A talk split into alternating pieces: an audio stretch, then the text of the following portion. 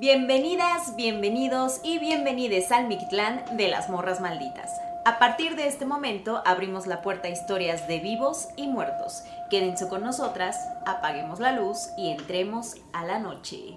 Amiga, uh. el mero misterio, un miércoles más, por fin. Sí y además con una invitada de lujo que ustedes están viendo en este momento en su pantalla, quienes nos estén eh, viendo a través de YouTube. Pero para quienes nos estén escuchando por las demás plataformas, le damos la bienvenida a nuestra querida y admirada mexicana radicada en Japón, Sandiael. Sandiael, bienvenida. ¿Cómo estás? ¿Cómo va todo hola, por allá? Hola, konnichiwa, eh, Hola. Estamos bien. Me encanta. ¿qué, ah, ¿Cómo están? Ah, pues acá muy bien. Estamos ah, bien. Aquí en Mexa estamos bien. Genki bien. Sí, Genki bien. Genki Oigan, pues antes de pasar a los relatos con Sandy, quiero contarles que hace ya varios años, pues allí eh, navegando en el YouTube de las cosas, me encontré con el canal de Sandy Ael y me gustó muchísimo porque comparte todos los aspectos de la cultura japonesa, cómo es el día a día, qué te preparas de comer, cómo son los supermercados, las calles, las fiestas. Sandy ha hecho un gran trabajo de mostrarle a la bandita mexicana que nos interesa Japón cómo es el día a día allá y creo que eso es un regalo, Sandy, que nos has dado así súper bonito a todos los que amamos la cultura japonesa. Cuéntanos por favor un poquito cómo empezaste en este camino del YouTube y cómo te sientes también de contar todos estos aspectos en, tu canal. Wow, bueno, eh, ya tengo bastantes años en YouTube. Empecé cuando YouTube pues era, no es lo que es ahora, ¿no? O sea, la gente subía videos, pero no se monetizaban. Entonces la verdad yo empecé con YouTube porque le quería enseñar mi perro a mi mamá y le tomé un video de 14 segundos y así lo subí, ¿no? Después eh, supe que se podían subir videos, pero hasta ahí. Después yo tenía una empresa que se trataba de mandar figuras, videojuegos, bueno, todo lo relacionado con Japón, con la cultura japonesa, hacia los países de habla hispana. Esto se vendía mediante Facebook porque estamos hablando de una época de hace muchísimos años atrás que no había, ni siquiera Amazon existía. Bueno, existía, pero nada más eran de libros, ¿no? Pero no es lo que era Amazon ahora. Entonces, era como los comienzos de las ventas en Internet. Existía Mercado Libre, pero supongo que en México era la única plataforma por ese momento. Así que también estaba Facebook y yo vendía esas cosas, pero me daba muchísima flojera tomarle fotos a todos los productos. Así que empecé tomándoles videos y subiéndolos a YouTube. Así la gente empezaba a entrar y veía, yo quiero esto, me se lo llevaba, ¿no? Pero la gente que no me conocía y que llegaba al video me decía, ¿por qué tienes esas cosas? No, pues que porque vivo en Japón. Ah, entonces ahí empezaron a preguntarme, oye, ¿cómo es esto, el otro? Y yo hacía videos con la webcam de la computadora. Eh, o sea, tener una computadora con la webcam integrada era una cosa, uff, ¿no? Que tenías que comprar la parte, ponerla hacia arribita de la computadora entonces, hacía así los videos, ¿no? Empezó haciendo los videos de que no, pues Japón es así, Japón es así. Y así empezó todo. ¡Guau! ¡Qué padre, güey! Oye, y, y, en Japón, eh, ¿qué onda con las historias? Así como las leyendas, las cosas místicas. Sí hay, a la gente le gustan, es un tema que se oye en las conversaciones. Sí, es se me hace que Japón es un país bien místico relacionado en esos temas. Hay bastantes fantasmas, duendes, bueno, no se llaman duendes japoneses, ¿no? Pero también hay los que son los duendes, figuras y bueno, de todo un poco. El folclore también japonés es muy amplio y les encanta. O sea, aquí el mes del terror es agosto. O sea, entra agosto y empieza ah, todo, porque en agosto es el Obon o son las semanas de Día de Muertos. Entonces cuando empiezan como que las almas vienen y se van y se pasean, entonces se pone... Ah, ok. Pero es así como parecido aquí como en México. Sí, como sería octubre, ah. noviembre en México, acá sí es en agosto, ¿no? Ajá. Entonces se pone todo, la verdad a mí sí me gusta. Pero la creencia en Japón es eso, o sea, que, el alma regresa, y le ponen altar y todo eso también. Sí, de hecho es muy parecido a la cultura mexicana en, ese aspecto de los muertos, ¿no? Ellos sí creen que regresan, comemos juntos, bueno, comen juntos, ¿no? comen juntos, se divierten juntos esa semana, están en convivencia y luego ya tienen que regresar, ¿no? Y pues obvio, hay pues sus, todas las cosas que tienes que hacer, por ejemplo, que para que regrese tienes que inventar una vela en el mar, que en muchos animes lo toman, sobre todo en Pokémon, ¿no? Porque también hay un fantasmilla por ahí. Y otras cosas que tienen que hacer como un caballo de berenjena y sus rituales, pues tienen sus rituales. Ok. Ok. Oye, ¿y cómo se dicen? ¿Cuáles serían como las palabras básicas en el eh, diccionario japonés sobre lo sobrenatural? Por ejemplo, ¿cómo nombran fantasma, espíritu, demonios? Como eh, que nos puedas compartir en este momento para que la bandita escuche cómo se nombra lo sobrenatural, pero en japonés. Sí, bueno, un obake es como un fantasma, el yurei son los espíritus, el oni son los demonios y el warashiki warashiki eh, son como los duendes. ¡Ah, qué bonito suena! Sí. ¡Qué loco! Oye, Sandy, ¿y tú? A ver, ahí te va la pregunta ahora sí. ¿Tú crees en lo sobrenatural? ¿Crees en los fantasmas? ¿Cuál ha sido tu experiencia con este tema?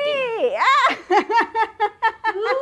Ya es parte del team Chócalas virtualmente. Virtualmente. Sí, eh, tengo con estos temas desde que llegué a Japón. Yo no desperté o tuve ese despertar. eh, es que no sé la que la gente realmente crea. Bueno, supongo que están viendo este video es porque creen, ¿no? Entonces, bueno, más o menos estarán Sí. relacionados con el tema, ¿no? Pero en México, mis hermanas eh, podían ver y persuadir cosas, pero yo nunca lo pude hacer. La- lo máximo que habré visto fue una burbuja ahí a medianoche, me metí en la burbuja y me salí en la burbuja y ya no estaba la burbuja, ¿no? O sea, fue lo máximo que pasé. ¿Qué? Pero-. Güey, pero eso está loquísimo igual, ¿eh? O sea, no es que todo el mundo haya vivido esa experiencia. Sí, sí, sí. Y, ya, y eso fue lo máximo y ya, nada, Ya, nada raro, nada raro. es que en mi casa sí pasaban cosas, pero eran tanto lo que pasaba que estábamos ya acostumbrados, ¿no? Que pasaban sombras, o sea, normal, ¿no? o sea, te acostumbras a vivir con eso. Pero, Muy normal. pero fue cuando llegué hasta Japón, que fue como que el despertar, la verdad no sé qué pasó, pero o sea, yo veía de todo un poco y me pasó de todo un poco también. Y pues la primera experiencia fue la más traumática porque obvio yo no sabía qué era, ¿no? O sea, así que lo viví conscientemente ya de adulto, pensante, y pues tienes tus creencias de que no, que son puros mitos y leyendas, pero luego dices, ah, chirrión, ¿y qué pasó aquí? ¿No? Entonces como que hubo aquí un shock en mi cabeza para poder aceptar lo que estaba pasando. ¿Cómo fue esa primera experiencia, Sandy? ¿Qué pasó? Bueno, yo acabo de llegar a Japón, entonces tenía que serían un año aproximadamente. Y habíamos comprado un perro que, para que me hiciera compañía, ¿no? Yo este perrito, pues, eh, lo tenía yo en una jaulita y me lo llevaba a pasear. Yo no conocía los alrededores tampoco, así que con el perro me iba a conocer también los alrededores. Justo enfrente de mi casa, o sea, la calle que sigue enfrente, eh, pasamos por ahí, normal. Y de repente dijo, ¿qué es esa piedra que hay? ¿Qué es esa piedra allá? Ay, ¿dónde estoy? Estaba en medio de un cementerio, así de la nada. O sea, tú caminas y de repente, ay, ¿qué pasó aquí? No. Aquí en Japón sí es Sí, muy sí, sí. normal. Ya en Tokio no, porque ya los quitaron o ya los cercaron, o sea, ya te puedes hacer la diferencia. Ya construyeron escuelas. Sí, Clásico. Como en México. Ajá. Pero si te vas hacia los pueblos o ciudades más alejanas de Tokio, era normal, porque antes, bueno, no había, no había casas como ahora, ¿no? O sea, antes era la casa, por ejemplo, o una casa grande donde vivía toda la familia y alrededores los que trabajaban las tierras. Entonces, se morían, tenían un poquito más alejado, no tanto, los cementerios. Conforme fueron pues creciendo la ciudad, obvio esos cementerios se quedaron ahí y las casas se fueron construyendo al lado de los cementerios. Algunos, los antiguos, pues no tienen puertas, no tienen nada, o sea, tú vas caminando y de repente ya está ahí, ¿no? Los cementerios. Entonces, eso pasó. O sea, vas a encontrar un montón de cementerios en todos los lugares, ¿no? Qué Sí. locura. Wow. Entonces, Ok, entonces tú ya estabas ahí pisando el sí, yo lo cementerio. pensé, pero dije, ¡qué padre! ¡Qué bonito está! Me vine emocionada. Esa es la actitud de morra maldita, güey. Muy morra maldita. Sí, Estaba emocionada porque era algo nuevo. Es como cuando la gente eh, extranjera no va a México y la iglesia, ¡ay, la iglesia, la iglesia! Le toma fotos y a las tumbas. Así, ¿no? Es lo mismo porque es algo totalmente nuevo y a mí no me, no me cabía en la cabeza que está ahí en un cementerio. Y al mío, lo primero fue emoción. Y, está, y además son- bonitos, son bonitos, no son tétricos, son bonitos. Entonces, Sí. pues yo me acostumbré a pasear por ahí Eh, tal vez hice algo que no les gustó, que los perturbó, porque pues estaba mi perro y pues los perros hacen pipí donde se les da la gana, no sé, habré hecho algo, ¿no? O se me pegó simplemente porque se me quisieron pegar, yo qué sé. Pero después de eso, pues empezaron a pasar cosas en mi casa. Pero tremendas. De no haber vivido nunca nada. Pero, o sea, tú ya, ¿tú cuánto tiempo tenías viviendo ya en la casa antes de que empezaran a pasar ah, cosas? meses, ponle cuatro, o ah, cinco meses, sí, da recién llegada a Japón. Y antes de eso todo normal. Como sí, antes de eso todo normal, así es. Entonces, eh, bueno, sí lo máximo que me llegó es que yo en esa época llevaba las clases de japonés en Tokio. Entonces, bueno, era más difícil llegar en aquella época, estamos hablando de 20 años atrás, porque no había los trenes que ahora hay. Entonces, era un poco cansado, la verdad, ¿no? Llevaba la clase de japonés muy temprano, cuatro horas, y me regresaba a la casa. Después tenía que ponerme, según yo, a hacer la tarea, pero pues ya llegaba cansada. Era una rutina que no estaba acostumbrada, así que a veces me dormía en la siesta. Pero así, justamente en este cuarto, justamente aquí, ¿no? Me pongo aquí, no. y aquí en el piso, miren, que estoy sentada en el piso. Entonces, eh, tenía las cortinas abiertas, pero la ventana cerrada. Y me acosté, y mi perro estaba ya a lo lejos, ¿no? Estaba en su jaulita. En eso, como que dije, bueno, me voy a levantar y abrí los ojos y sentí el cuerpo tan, tan pesado que no podía levantarme. Pero no lo tomé como nada. dije, ¿qué, ¿qué onda? ¿no? ¿Qué está pasando? Pero bueno, X no. Pero en ese momento fue cuando entró aire por la ventana y movió las cortinas, así, así, ¿no? Pero la ventana estaba cerrada. Y como que, ¡ay, Ya, ya, no manches, ajá, ajá. Y por la ventana entra una señora, así ya muy, muy anciana, curvilíneas, a los huesos, hasta la mano así muy huesuda, el cabello así en la cara, blanco, blanco, blanco, así como, sí, típico fantasma de televisión japonesa, ¿no? Así, tal cual, y japonesa, obvio, ¿no? Entró por la ventana y se sentó aquí, ah, aquí, aquí, exactamente aquí, aquí, y está acostada, ¿no? aquí, bueno, del otro lado, acá, ¿no? Sí, junto a tu cabeza. Y me empezó a hablar, pero como enojada, pero yo en ese momento, ¿En, japonés? yo no entendía nada porque apenas estaba estudiando japonés, entonces no entendía nada. Y tú hábleme más despacio.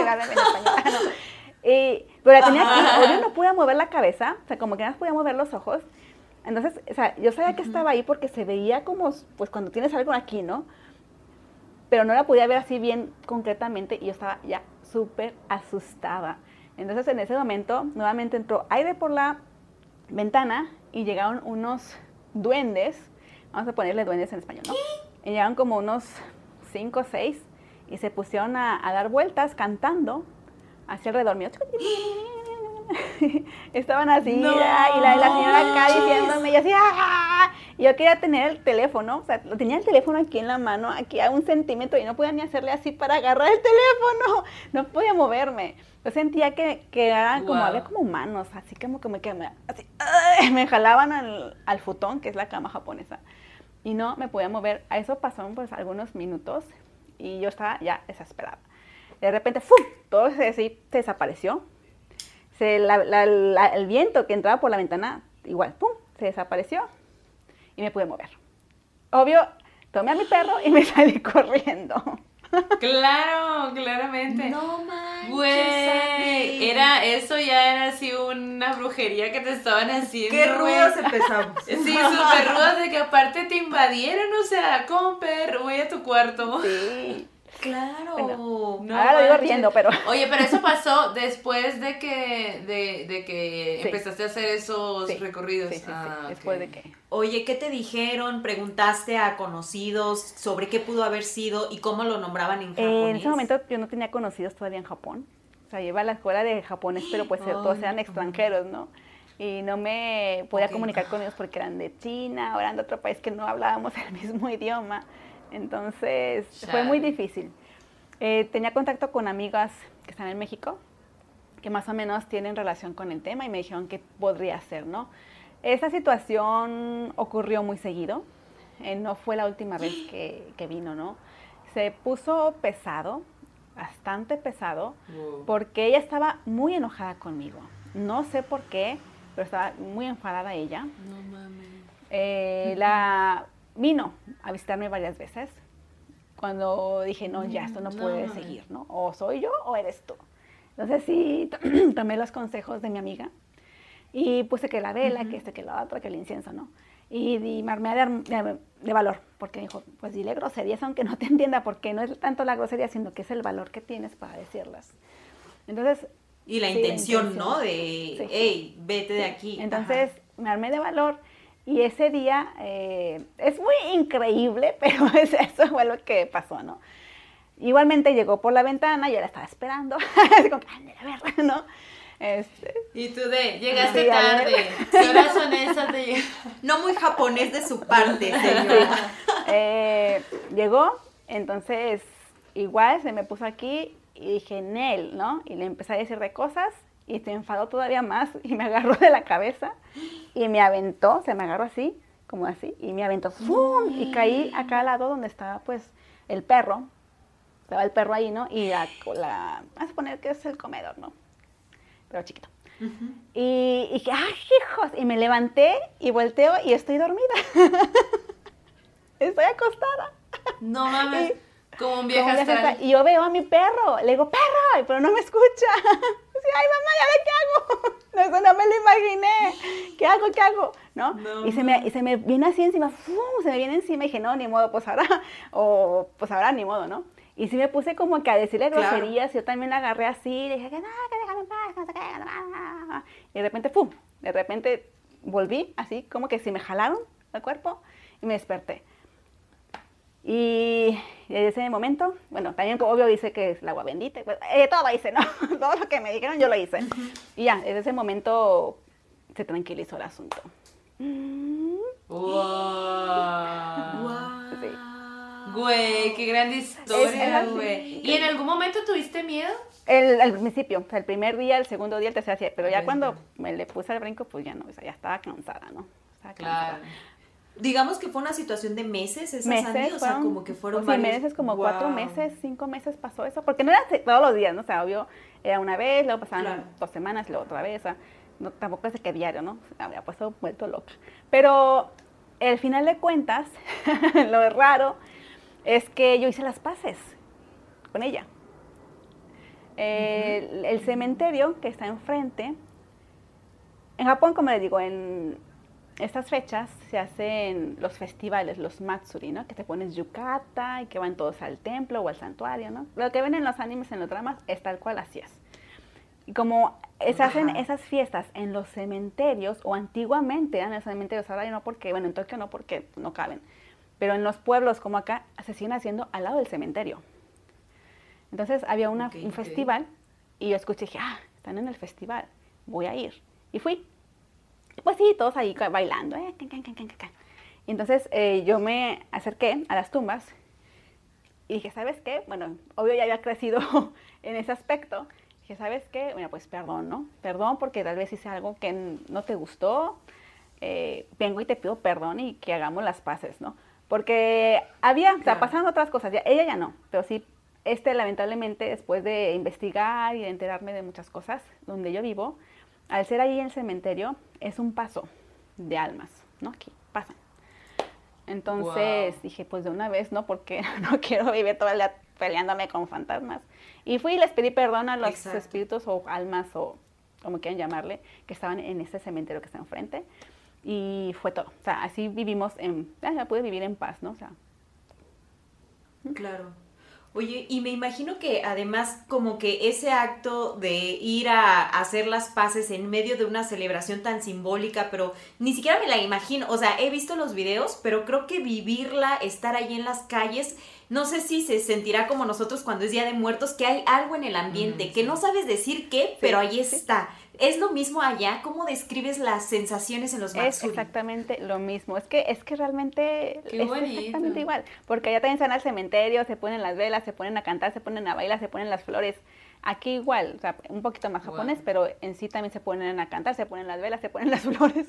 Exactamente igual. Dura más tiempo. Qué padre, güey. Oye, Sandy, ¿y tienes, tendrás por ahí imágenes de esos días? Eh, Estaría súper cool si nos pudieras mandar para claro que sí. Eh, tengo una foto Esta foto, bueno, precisamente por eso me- supe todo lo que pasó, ¿no? Esta foto, yo me enteré de esta foto de un, un año después, no, dos años después de lo que había pasado.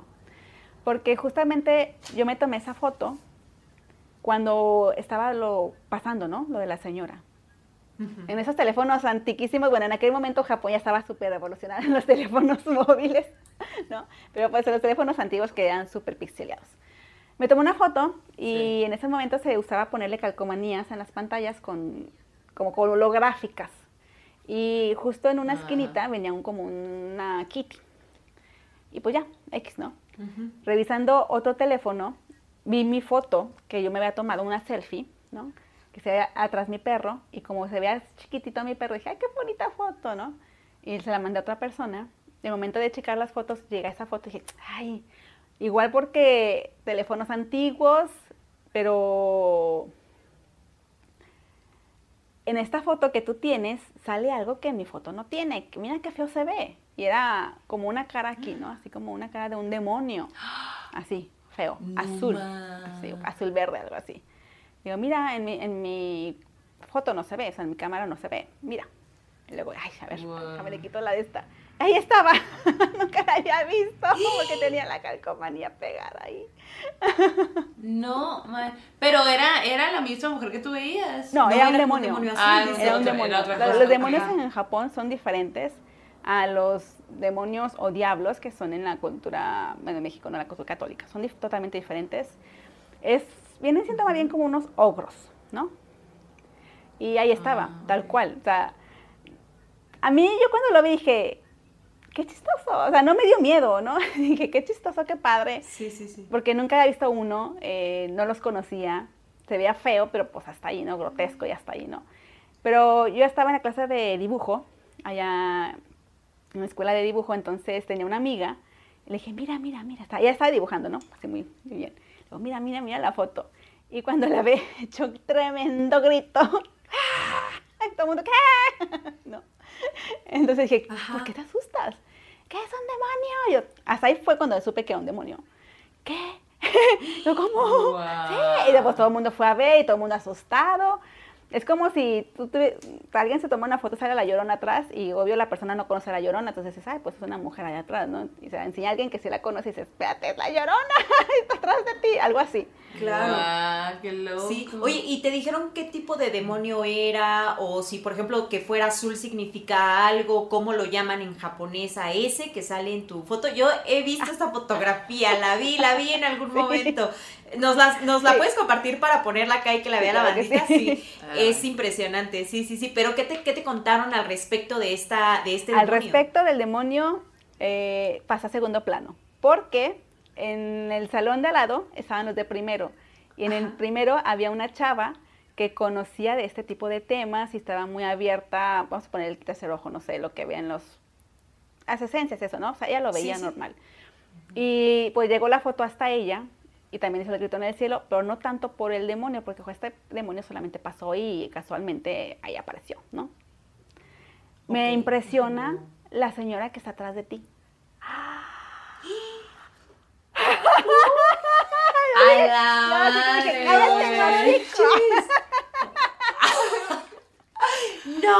En español, Sí, me ¿no? agarré el español ahí. Ajá. Traduciendo. O sea, ¿cómo supo? No manches. Si yo nunca le conté, será una chava de primero. Ah, bueno, Ahí, ahí nos hicimos amigas, ¿Cómo ¿no? Pero, lo supo? ¿Cómo supo? Sí, sí, sí. Pero, o sea, ella veía algo que tú no estabas sí, viendo. Sí, yo nunca, lo- yo, yo no lo, yo no- tengo tan abierto ese asunto porque yo nunca lo vi ni hasta la fecha no lo sigo viendo. Pero esa misma foto se la enseñé a otra persona que también ve este tipo de espíritus y me dijo lo mismo. Y la señora que está atrás de ti, sin yo haberle dicho nada. No manches. Oye, entonces, o sea, qué denso, qué denso. sí. O sea, nadie más vio en la foto, además del ogro, del demonio, a esta mujer, salvo esas dos personas. Sí. sí, Wow, güey. ¿Eso fue hace cuántos Y años? no sabían. La foto fue hace 18, 19 años. Y el que se enteraron de la foto fue 18, o sea, un año después o dos años después. Ajá. Y la última persona que la vio dijo, ay, la señora de atrás fue hace este año. No manches. Pero esas dos personas que la vieron son japoneses. No, no son japonesas. Ah, una, la chica La- sí, la primera es japonesa y la otra no es japonesa, pero pues tienen como que esa sensibilidad, Claro. ¿no? De ver otras cosas que muchos no vemos. Oye, me la imaginé a la mujer así como en, en un primer momento como un fantasma, así como en la maldición, así como bata blanca, este, no sé, pelo caído en la cara, ¿no? Como así. ¿Sí la imaginas de esa manera eh, de algún- o, o no? Nada que ver. Un poquito más flaca, más huesuda y más mayor. O sea, con el cabello más blanco. No, no tenía el cabello tan largo ni tan lacio, era más como cres- crespo blanco cenizo. Ajá. Ajá. Sí, este, pero, y bueno, y propio, la, la cara más arrugada, más calavérica, pero sí, más o menos de ese tipo. ¡Wow! No manches, gran historia. Súper gran historia. Gran, y o sea, después de todo eso, ¿no te dio miedo acá? O, o sea, ¿te pusiste a investigar qué onda con estos seres de allá? ¿O, o qué? ¿O decidiste mejor no, no ver nada? ¿Qué, ¿Cómo reaccionaste, pues? Al principio ya no quería ver, Ajá. porque me asusté. Pero después me puse a investigar y al ser este un paso, no me quedó de otra más que aceptarlo.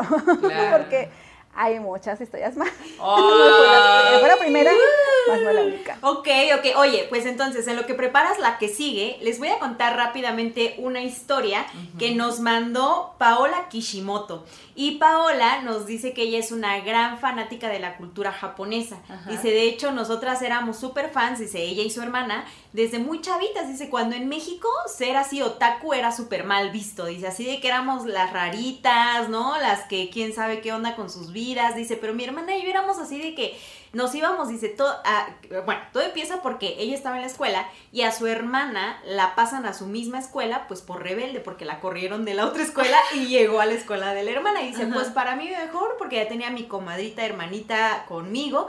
Y cada que tenían o recreo o acababan trabajos temprano las dos, se iban a uno de los baños de la escuela que estaba más lejos de todo, al que casi nadie iba, porque allí había un espejo grande, se podían maquillar, podían platicar de animes, de todo lo que ellas querían, ¿no?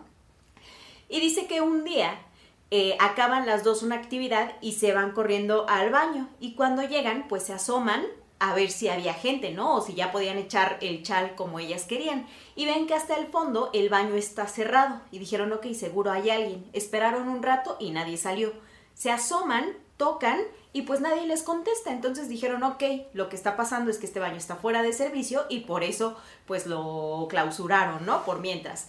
Se meten las dos al baño y empiezan a hablar de anime, manga y todo. Y de pronto Paola se acuerda de algo que había leído en un blog de pues aficionados a la cultura japonesa. Y era una leyenda que se conoce como la leyenda de Hanako-san. Seguramente la has escuchado, Sandy. Bueno, ahorita nos vas a decir qué sabes de esta leyenda. Pero dice, yo la acababa de leer en ese momento y se la conté a mi hermana. Y le conté que, que, que la idea era que si tú entras a un baño y ves que está la puerta cerrada, puedes preguntarle a Hanako-san, que es un espíritu, si quiere o no jugar contigo, o si quiere o no tener como una interacción contigo. Y, y la idea es que si tú le preguntas, Hanako-san, Hanako-san, ¿quieres jugar con nosotros? Te tienen que tocar la puerta del baño dos veces para que sea que sí o una para que sea que no. Entonces ellos platicando en esto, pues empiezan a reír y dicen, ah, no manches, ¿será cierto o no será cierto? Y pues que dice la Paola, Hanako-san, Hanako-san, ¿quieres jugar con nosotras? Y entonces ellos pues como si nada, güey, y que les tocan dos veces No. la puerta del baño del fondo, esa que estaba clausurada y en donde no había nadie, güey. Entonces dice que las dos se pusieron pálidas, pero de verdad pálidas del susto porque habían corroborado más de una vez que ese baño no tenía nadie, ¿no? Entonces dice, se nos bajó la presión del susto, nos fuimos corriendo y jamás volvimos a ese baño de la escuela. Dice, pero desde entonces entendimos que sí hay como cosas más allá y que a lo mejor esa leyenda, aunque estaba del otro lado, ¿no? También podía funcionar en, en territorio pues mexicano, ¿no? Creo que sí, ella es de México, nos escribe desde acá. Pero pues esa es la historia que nos contó. ¿Cómo ves, Sandy? Güey. Sí, eh, esas que son como los cuentitos, ¿no? Que se cuentan así entre las niñas en la noche, pues yo sí les tengo un poco de respeto y de miedo, ¿no? Porque es, donde sea que estés, son rituales para atraer. Ajá. Ponle que no sea mejanaco, pero es alguien, algo que está ahí, ¿no? Y que les estás dando el permiso de salir de donde tienen de donde están. Entonces hay que tener mucho, mucho cuidado en, en jugar en esas cosas. En Japón, obvio, hay también muchos esos tipos de cuentos, ¿no? Para invocar espíritus. Y si son un poquito pesaditos. O sea, es, es, de, es de, miedo, ¿no? Así que tengan cuidado con eso. Así que ya saben, tengan mucho cuidado con eso.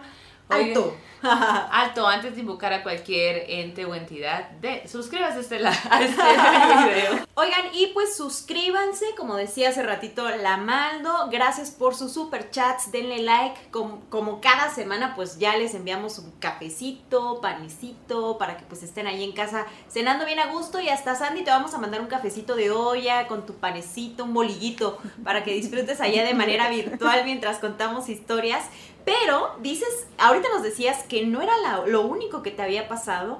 ¿Qué otra historia así que digas es para este, para este programa? Wow, hay muchas. Suéltate, sácalas todas. Tú sácalas todas. Saquemos el fuá. Bueno, eh, una de las historias que pasó fue cuando todavía no estaba tan como en este tema, ¿no? no me metía tanto al tema. O sea, ya había pasado el asunto, pero yo en mi mente como que lo quería bloquear, como que decía, igual lo soñé. O sea, es difícil aceptar las cosas, ¿no? Porque todo el mundo te dice que estás loca, ¿no? Entonces, mi hermana, una de mis hermanas, la mayor, ella sí que desde chiquitilla ve cosas y siempre nos contaba. Y nosotros, al no ver nada, pues decíamos lo mismo, que estaba medio loca. Me decía que en su casa se escuchaban, se veían cosas. En ese momento tenía, mis sobrinos estaban pequeñitos, eran chiquititos, pues tenían juguetes, ¿no? Nos contaba que en su casa, eh, los en la noche, los juguetes se prendían solos. y aunque les quitaras la pila o los apagaras, sí, se prendían. Entonces todo, el mundo como, sí, ajá, ¿no? Y yo dije, pues cuando vaya a México, me voy a quedar a tu casa. No, pues que sí. Tú buscando tener miedo, ¿no? Estabas buscando como que, a ver, ¿dónde están pasando cosas raras? Vamos. Vamos. Yo creo que creo que quería tener la evidencia, ¿no? De que igual no estoy o si estoy medio zafada, vamos a ver, ¿no? Claro, claro. Y todavía no hay teléfonos como ahora, lamentablemente, sino yo creo que sí ha habido la evidencia. Pero pues tenía una cámara de esas aún de Handycam, okay. Ajá, sí, donde según yo iba a grabar todo. Eh, me quedé en su casa, llegó la noche, eh, no, pues que este es el carrito que se mueve solo. Y le va a poner aquí, el control lo vamos a llevar al cuarto y vas a ver que se va a caer. No, ese, ese, ese, no. O sea, nos fuimos a su cuarto efectivamente y a los que minutos, ¡pam! se escucha un ruido. Ay, a veces se cayó, ya se cayó. Y dice, ¡ah, sí, cómo no! no! Y ya vamos a verlo. Y sí, efectivamente el carro estaba abajo, como se había caído. Ay, ok. O sea, me quieres asustar, ya te descubrí, no, que sí. así que puse la cámara a grabar y pusimos nuevamente el carro arriba de la mesa. Ajá. Y nos metimos al cuarto y, o sea, no pasó ni un minuto y ¡pum! Otra vez se escuchó, ¿no? ¿Qué pasó? ¿Qué pasó? ¿No? Y vamos corriendo y ella no está el carro. Y se cae, pues se cae y se cae ahí, ¿no? A unos cuantos centímetros de la mesa. No estaba el carro ahí tampoco. Y lo pusimos a buscar y el carro estaba, o sea, súper lejos, así se fue, se fue, el carro estaba en otro lugar. Así, espérame, o sea, los niños están dormidos, yo te estoy contigo, ¿quién hizo eso? Dije, dije, ah, chirrión, porque una cosa es que tú eres el control, o sea, traes el control en el cuarto, pues le picas sin que te des cuenta, se prende el carro y se cae. Claro. Pero el que se caiga y se vaya a otro lugar, porque aparte estaba volteado. o sea, nada que se cayó, tal vez se siguió y se volteó. Pues no, o sea, ¿cómo, ¿cómo que pasó ahí, no? Dije, ¡chin! Y lo peor de todo es que se grabó. Estaba la evidencia de que el carro se movió solito. ¿No? Eh, lamentablemente es una cámara muy antigua y ese video, por miedosa, nunca lo saqué. O sea, lo vi, pero nunca lo, lo grabé, ¿no? Entonces, igual deben andar por ahí en alguno de los tapes. Pero dije, chin, bueno, ya, vamos a, olvidarlo, y vamos a hablarle a... Estaba la mano peluda en ese momento, ah, hablamos a la mano peluda. ¿Y hablaron? Sí, sí. Y sí les contestó y todo, contaron la historia. Nos contestó, contamos la historia, porque estaba pasando ese momento, es que cara, no, pero por ahí ya, hasta ahí pasó. Wow, No. ajá. Ya, total, este, nos dormimos. Y aquí fue donde ya viene lo feo. Porque me dice mi hermana, es que es un niño, o el alma de un niño que juega con los juguetes, ¿no? Que se prenden, juega con los juguetes, pero nunca pasa al cuarto. Ah, bueno, está bien, ¿no? Entonces estaba mi hermana dormida, en el medio estaba mi sobrino, que estaba pequeñito, y luego estaba yo dormida. Y pues yo estaba al, al- a la, la esquina de la cama, ¿no? Donde daba la puerta. Se está quedando dormida y de repente siento como cuando se sume en la cama, ¿no? Así Ujú. Que le hacen así con la mano, o sea, que ponen todo su peso en la cama con la mano Sí. y luego como que se levantan. Luego otra vez y como se levantan. Cuando yo era niña, yo acostumbraba a hacer eso en, en la cama de mi mamá.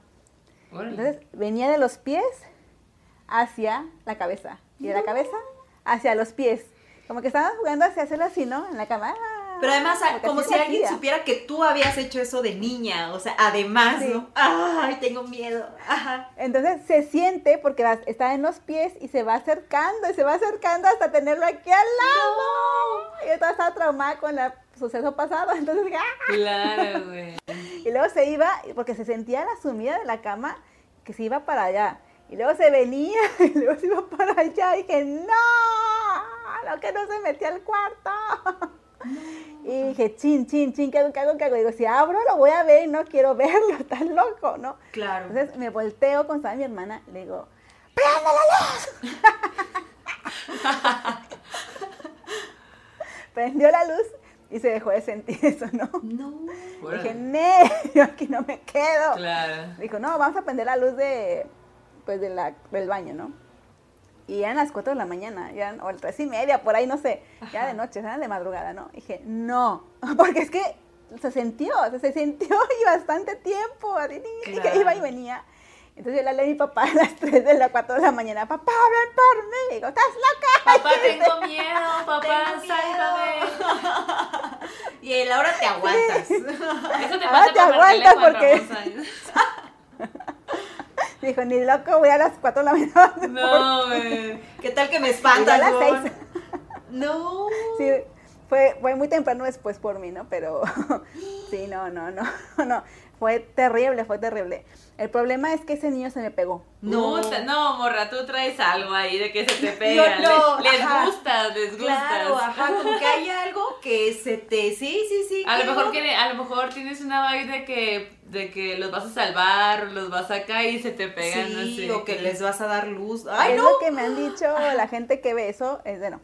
Yo no lo digo, lo digo en ellos. Porque van a decir, ay, esta se cree mucho. No. Me decían, en aquel momento yo era muy santa y pura, ¿no? Me decían que tenía luz. O sea, que yo irradiaba luz y por eso se me acercaban, ¿no? Porque Claro. ellos estaban buscando una luz para ya irse al otro plano. Entonces, pues me pegaban. O sea, porque pues, se me han pegado ya varios, ¿no? O sea, son los más como que impactantes. Sí, sí. Eh, bueno, de todo saber si sí o si no, pero me lo traje a Japón. O sea, me vino conmigo a Japón.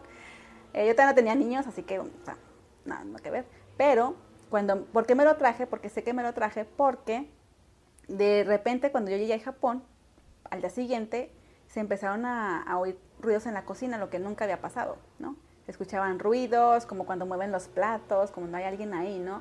Y pues yo estaba sola. Eh, se movían los platos del lugar. Dije, chinga, me traje el niño o lo que fuera, ¿no? Claro. Eh, hasta que un día, eh, supongo que vinieron por él, porque fue súper raro. Yo estaba ah, dormida y justamente a las tres y pico de la mañana, de la nada, abrí los ojos.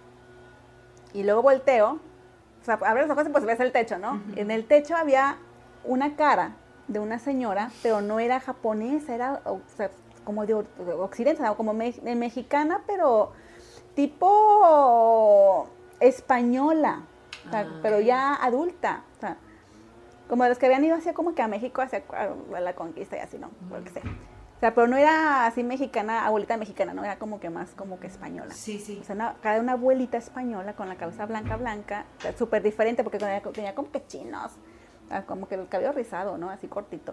O sea, diferente a lo que hizo la primera vez, ¿no? Y la veo y, me- y se me queda viendo. como que la tenía aquí. No, No mames, güey, qué pedo.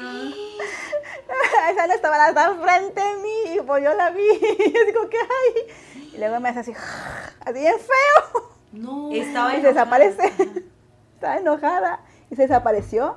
Y desde ese día ya no volví a escuchar ningún ruido en la cocina. ¡Wow! Entonces dije, pues vino por el niño, yo no sé, pero se desapareció, o sea, los ruidos y esa energía como que se siente ya no estaba. Fíjate que alguien nos contó en algún momento una historia de una presencia eh, infantil, no sé si recuerdas, Maldo, pero la historia era un poco similar, ¿no? Que se habían mudado de casa y esa presencia infantil se había ido con ellos a esa otra casa y una noche la señora sueña que llega otra señora a tocarle buscando a su hijo y se lo lleva. Ah, y era el espíritu, ajá, porque en la anterior casa que encontraban, dice, hasta encontraban zapatitos, cositas de bebé en el patio. Entonces, como que incluso los niños chiquitos contaban que veían un niñito, una niñita Sí. o algo por el estilo, Ajá. y pues ya se sabía en la casa. Y Ajá. cuando se mudan, pues igual la misma dinámica hasta que la mamá, la señora soñó que, que la mamá del niño había ido por él y que se lo llevaba. Y a partir de ahí habían parado de ocurrir cosas. Es verdad, había olvidado eso. Sí. Mira. ¡Qué fuerte! Oye, Sandy, te tengo una duda. Eh, allá en Japón no hay así como, como acá, ¿no? Que cuando, eh, cuando quieres protegerte de ese tipo de cosas, pues de que un san, san algo, una san Benito, una pulserita roja, un, no sé, o sea, ese tipo de ¿Amuletos? amuletos existen allá, ¿sabes cuáles son? ¿Te, ha- te has Sí, metido a o investigar todavía eso? casi nada de amuletos, ¿no? Y tú, tengo mi colección. Tengo la colección ahí. De hecho, sí. ¡Wow! Cuéntanos, cuéntanos. Sí, ¿cuáles son los principales? Mira, hay, o sea, Japón es súper supersticioso, eh, valga una redundancia porque sí, así pasan cosas, ¿no? Entonces, en los templos y en los santuarios puedes conseguir amuletos para todo, así que para todo, así como en México, tal cual México, no, ya son santos, acá son los amuletos. Son los típicos como bolsitas con Sí. un kanji enfrente Ok, y adentro traen un- como una maderita, ¿no? ok.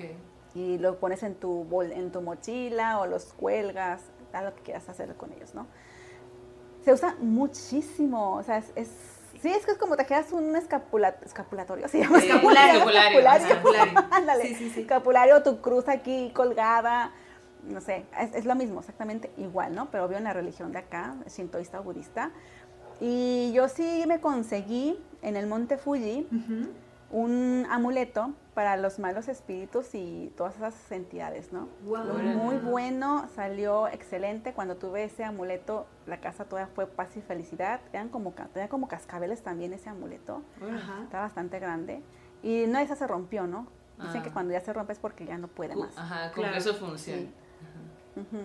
Y amuletos un montón. También he conseguido ese amuleto de que se, se le van cayendo las cosas, es porque, o sea, si te va a llegar una mala energía, lo absorbe el amuleto y se, y se cae, ¿no?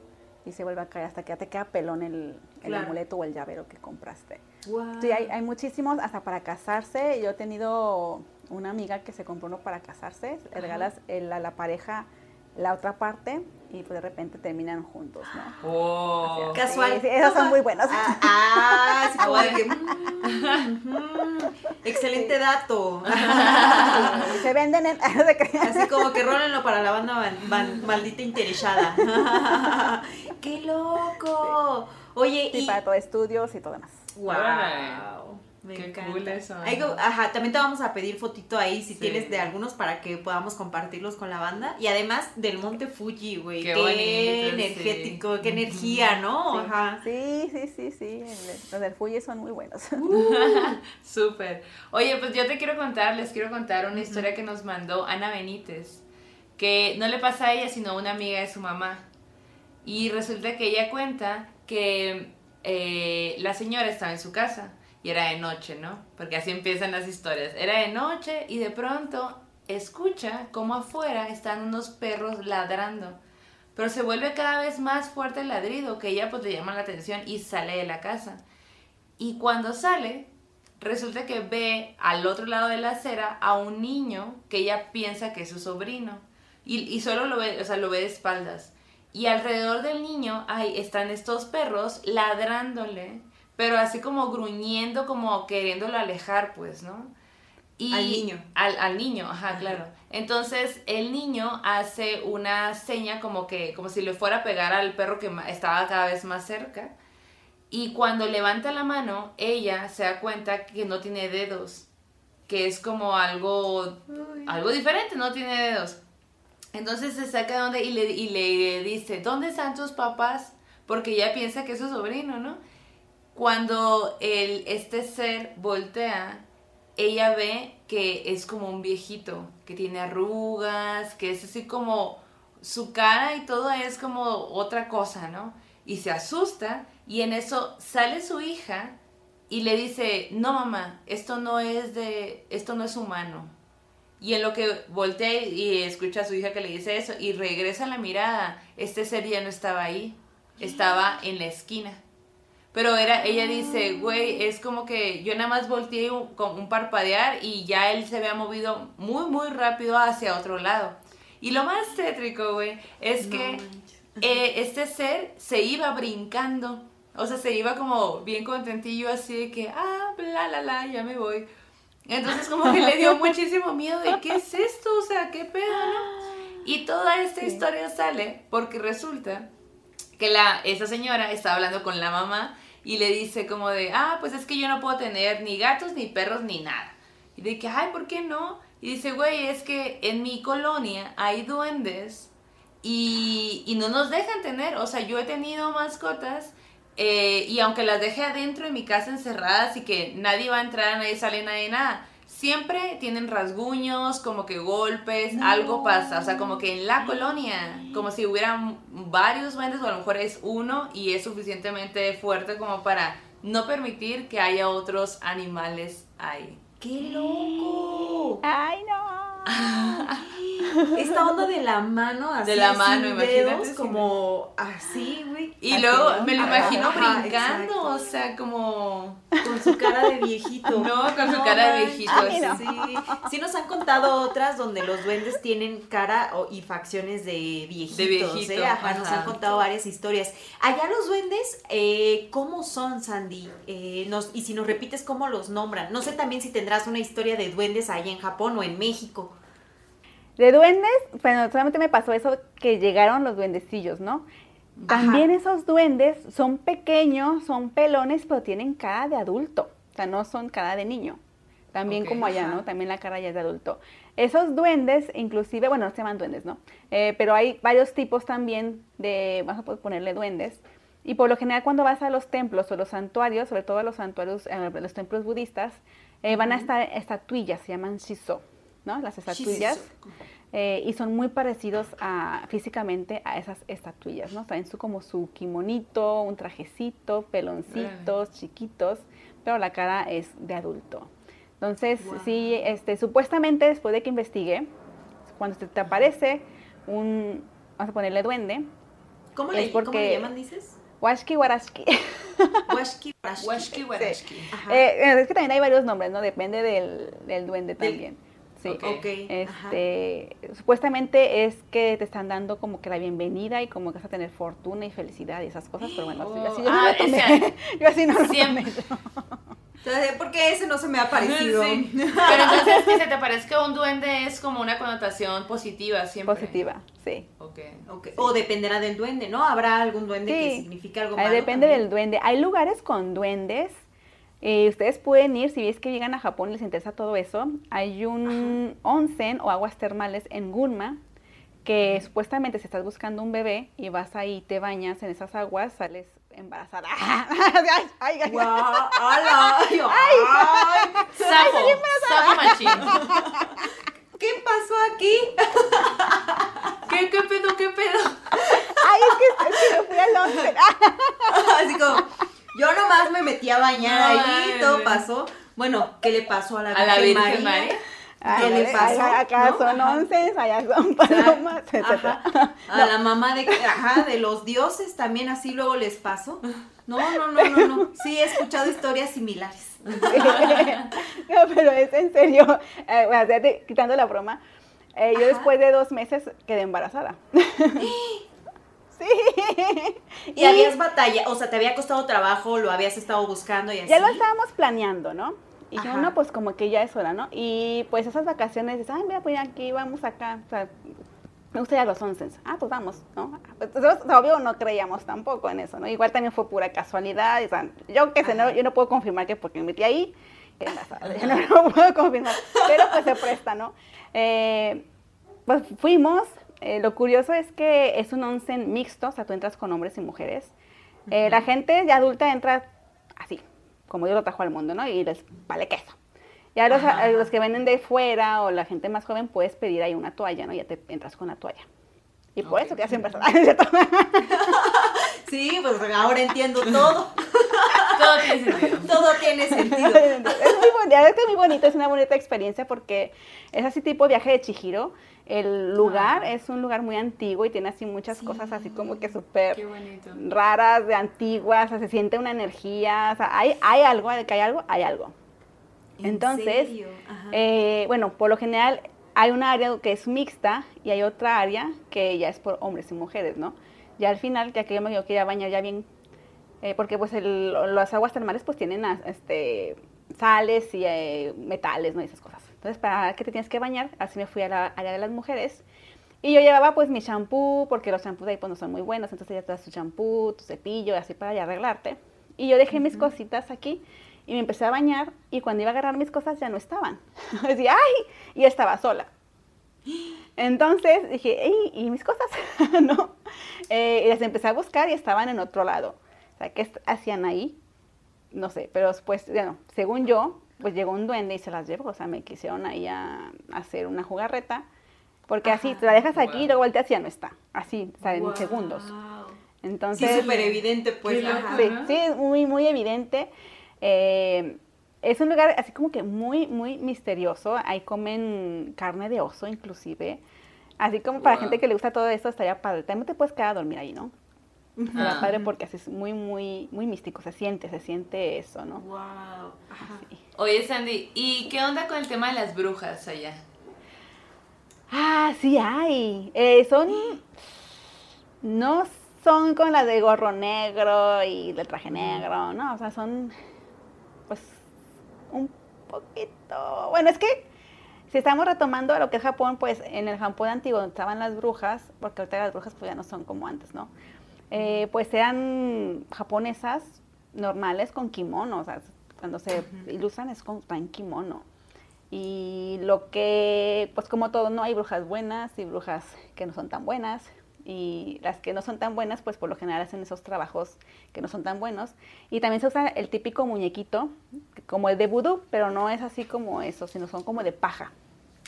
Entonces ah, con hilo rojo arman la paja, hacen sus rituales y, y está un poco tetricón el asunto, ¿no? Porque es como tipo videojuego de Siren, ¿qué se llamaba? sirena, una sirena de un, así, así ese tipo, ¿no? Bueno, los videojuegos de terror japoneses están muy basados a lo que viene siendo la cultura japonesa. Entonces, pues hacen así sus muñecos de paja. Es, está un poquito tetricón el asunto por ahí, en aquella época, ¿no? Ahorita supongo que ya todo cambió, ya evolucionó, ya es diferente, pero sí. Oye, y acá mucho relaciona, se relacionan como que a las brujas con las bolas de fuego. ¿Allá es similar o nada que ver? Se relaciona mucho a los yureis, a los fantasmas con las bolas de fuego, porque aquí las bolas de fuego son azules y están así como paseando y son almas. También están los orbs. Cuando hay lugares donde tomas fotos y sale puro orb, ¿no? O sea, ahí, también tienes sus lugares como que embrujados, vamos a decirlo así donde se reúnen todos este ¿Y tú has visto esas bolas azules? La bola azul no, pero los orbs sí. Sí, este, yo inclusive en videos de YouTube han salido psicofonías, han salido orbs. En aquel momento que estaba todo muy pesado, ¿no? Hubo una época que estaba muy pesado, ahorita ya no, ya como que a todo paz y felicidad y toda armonía. Pero sí hubo una época que estaba todo eso como que muy pesado y se llegan a escuchar, este, las psicofonías son tremendas. ¿Qué se, cuéntanos lo de la psicofonía, a ver qué pasó, qué, en qué época fue aproximadamente y no sé si tú te diste cuenta o fueron tus seguidores quienes se dieron cuenta. Fueron los seguidores, yo no me enteré, fueron los seguidores porque vino una amiga de China, estábamos paseando, eh, normal, ¿no? Eh, y ella me empieza a grabar, ella fue la que grabó, que yo me subí con mis hijos a una resbaladilla entonces me pasó el video y dije, ah, pues lo voy a poner en el video, ¿no? En el blog.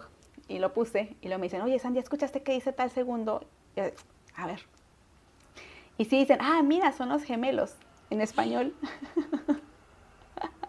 y nadie habló en ese momento, yo estaba enfrente, mi amiga pues no estaba hablando y tampoco no era su voz. En ese y estaban en Japón. Sí, estábamos en Japón. Y en es como que, hay sí, mucho español. Ajá, sí, es súper raro. Porque ese mismo día, antes de esa psicofonía, también había otra psicofonía que dice, ¡ay, Doritos! Estábamos abriendo una bolsa de Doritos y ella está hablando, yo estoy hablando, somos las únicas mujeres y se cuela otra voz que dicen, ¡ay, Doritos!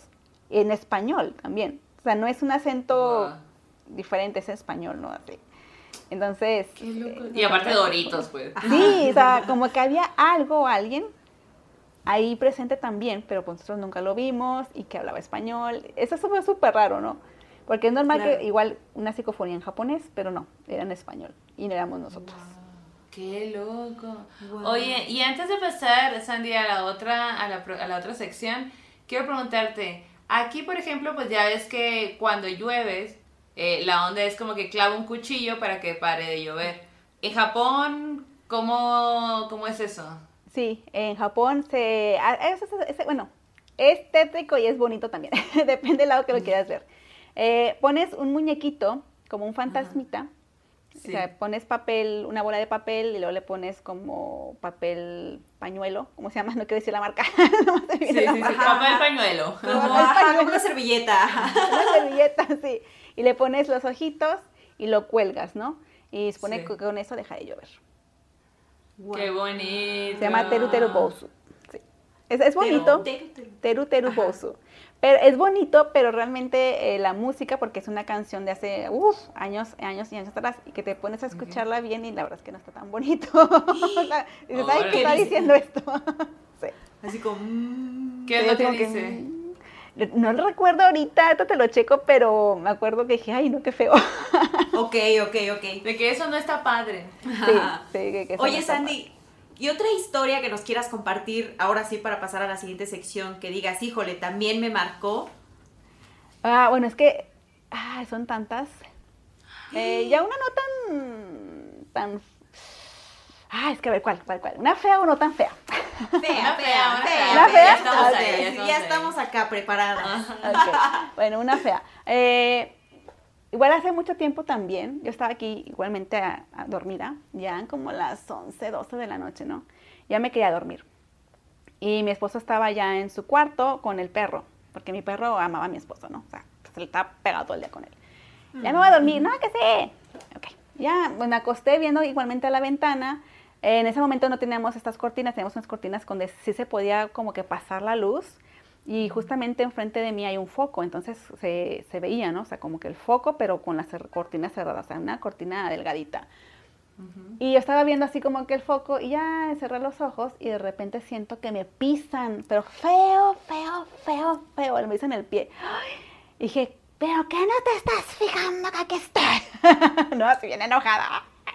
Sí, sí, sí. Y abro los ojos y justamente en la ventana, es que como que se reflejaba el foco, pues nada más entre reflejo, o sea, tú lo que ves es la sombra, o sea, no, no ves claro, o sea, nada más se ve en la sombra porque atrás de ti hay un foco, ¿no? Entonces yo vi la, la, sombra de una persona, de un hombre parado ahí en la ventana, pero era la sombra, pero alrededor de la sombra había como una pequeña luz, así como rojiza. Okay. así, fue extraño. Le digo, te estoy diciendo que hay que estar porque me pisas. enojada. Luego se escucha del, otro cuarto, ¡ay, voy! y luego volteé otra vez para, porque dije, ¡ay, mamá! Y volteó y ya no estaba, ya no había nadie. Y decía, ¡ay, no! Wow. Oye, Sandy, pues la verdad es que tienes un montón de historias. Yo creo que da para una segunda parte. Así que si te animas, nosotras puestísimas para grabar una continuación. Claro que en los comentarios. Muchas cosas todavía que contar. Es más, vamos a Japón. Hay que ir a Japón hacer un envío. ¿Qué opinan? ¿Qué opinan? Déjenos ahí su superchat. Sí, oye. Su superchat para llegar a Japón próximamente. Un tour terrorífico, sí. Wow. Apoyen al canal para que se puedan venir a Japón un rato. Oigan, sí. Sí. Porque hay muchos temas, o sea, lugares así como que con fantasmas, Qué cool. hay que ver. Uh, Oigan, pues mientras vamos a guardar unas historias que tiene allí Sandy para una próxima edición, pero ¿qué les parece si pasamos a El terror en corto? Que esta semana nos comparte un audio nuestra querida morra maldita Marisa Oviedo y ella pues nos manda un gran saludo y dice que saludemos por favor a su cuñada Sandy, Steve Sandy también, mira, Sandy Steve, que ya es nuestra fan. Así que un saludo para ustedes dos y vamos a escuchar la historia que nos cuenta porque está bastante tétrica y Sandy, ahorita nos dices qué piensas al respecto. Perfecto. Hola, morras malditas.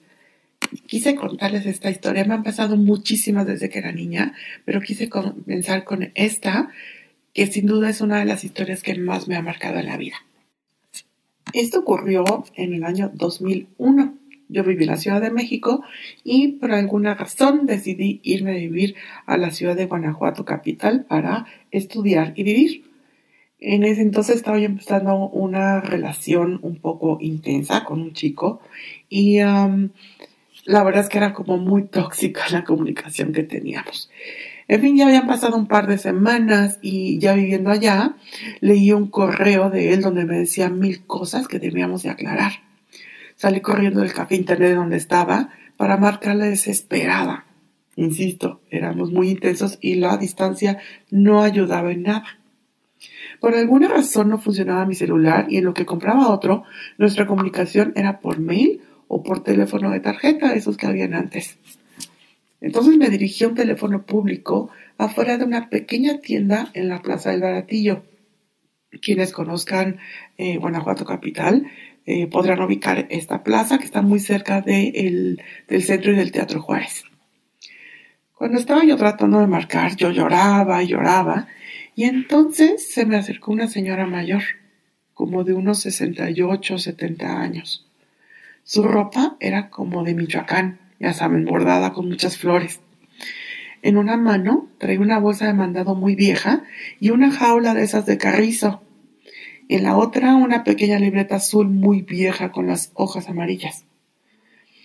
En el momento en el que me llamó para que me volteara, me molesté, porque yo lo único que quería era hablar con el susodicho patán. Pero en el momento que me volteo, vi su mirada totalmente desesperada. Dijo que necesitaba hacer una llamada y pedía mi ayuda ya que no entendía esos teléfonos modernos y que solo traía monedas. Me tranquilicé enfocándome en ella. En su libreta me señaló un número telefónico y vi que ni siquiera tenía clavelada. Y peor aún, ella ni siquiera sabía que era eso, ya que resultó que era un número de la ciudad de Morelia. Así que conseguí la alada y marcamos. No quiso tomar la bocina, solo pidió que la comunicara con una señora que finalmente no estuvo en el domicilio y no sabían cuándo regresaría. Al colgar, vi que estaba llorando. Entonces me contó que su hijo había desaparecido hacía unos días, que había discutido con la esposa y que no sabía nada de él. Por eso quería localizar a esa señora, ya que era una bruja y seguro la ayudaría a encontrarlo. La consolé y le dije que conocía a una persona que seguro la ayudaría, que no traía el teléfono, pero que si me esperaba se lo traía. Yo vivía, la verdad, muy cerca, como a cuadro y media, y se lo podría dar sin problema. Como seguíamos afuera de la tienda de abarrotes, la señaló y dijo, no hace falta, déjame un papel con los datos de esa señora aquí con la dueña. Ella me conoce. Diles que Juana Beltrán te pidió que lo dejaras aquí. Le dije que sí, me dio las gracias y con la mejor de las sonrisas agregó que sus problemas también se solucionen todo estaría bien. Esa persona que yo le había comentado también tenía algunos dones y seguramente hubiera podido ayudarla para encontrar a su hijo. Por eso se me ocurrió comentárselo. Como una hora después del encuentro, y ya que me había olvidado de mi drama, me tranquilicé, busqué el teléfono y le anoté en un papel. Y a la mañana siguiente fui a la tienda. Pero me dijeron que no conocían a la señora pero que si quería dejar el papel ahí, estaba bien.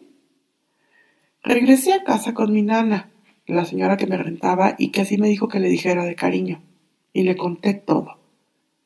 Cuando escuchó el nombre de la señora, se puso pálida, Y entonces me la describió. Valga decir que mi nana vivió ahí desde que era niña, en la Plaza del Baratillo, y conocía absolutamente a todos los que habían vivido alrededor.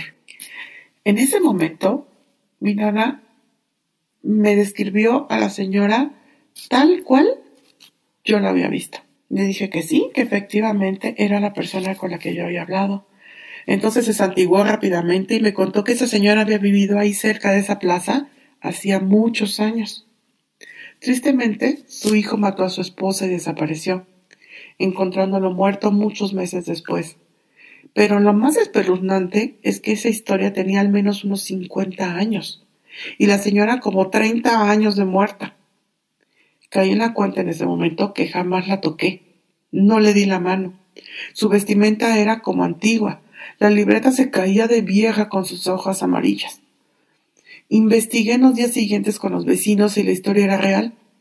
En verdad había hablado por una hora con una muerta. Lo único que le agradezco es que me distrajo y evitó que tuviera una pelea con aquel chico con el que yo estaba tratando desesperada de llamarle y seguramente hubiera acabado en una gran pelea. No sé si fue un angelito, pero desde ese día pasé muchos días en paz y oré por ella y por su hijo. Y como ella dijo, todo estuvo bien. Les mando un gran abrazo.